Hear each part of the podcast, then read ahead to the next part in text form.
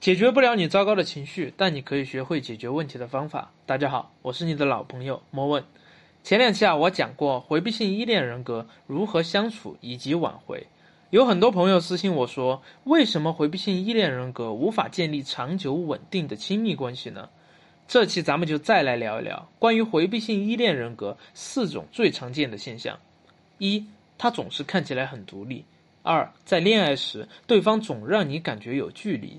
三，只要两人有一点矛盾，对方就会提分手。四，恋爱谈不了多久就会分手，很难建立长久稳定的亲密关系。这些似乎是亲密关系中最常见的烦恼。心理学家用依恋类型解释这些现象，将其称为回避型依恋。自英国心理学家约翰·鲍尔比提出依恋理论，依恋理论就不断的在发展。目前学界公认的依恋类型分为安全型依恋、焦虑矛盾型依恋。回避型依恋、混乱型依恋，这四种依恋类型也适用于成人的亲密关系。那回避型依恋的婴儿是什么样的？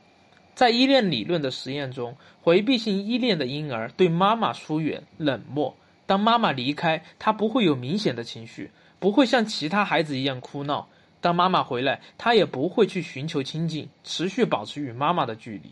妈妈在或不在，对他好像没有什么影响。那回避性依恋的婴儿长大后会发生什么？心理学家认为，一个人的依恋模式会随着生活经历的增加而改变。但很多回避型依恋的婴儿也确实成为了回避型依恋的成人。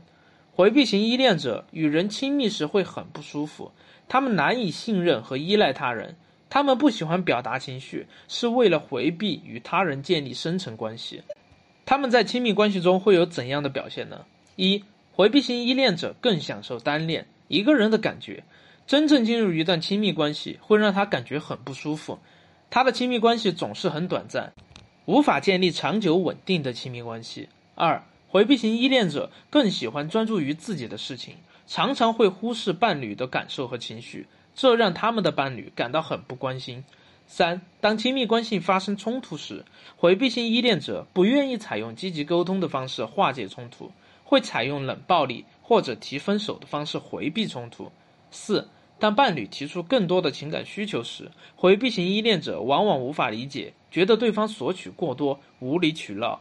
五，当伴侣提出分手时，他往往看起来没有太大的情绪起伏，他会用很多的防御方式让自己处于情绪平稳状态。生活中有太多比感情重要的事儿，拜拜就拜拜，下一刻更乖。正如犹太人告白世界里书封面的那句：“我知道爱的对立面不是恨，而是冷漠。”在爱情中，回避型依恋者往往伤人伤己。若你遇到这样的他，该怎样与其相处呢？一，在相处过程中保持坦诚，一步步和他建立信任感。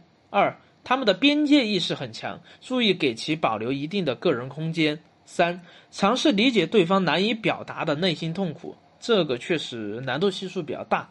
四、了解自己对亲密关系的核心需求，并真诚地向其表达，避免使用过激的言语。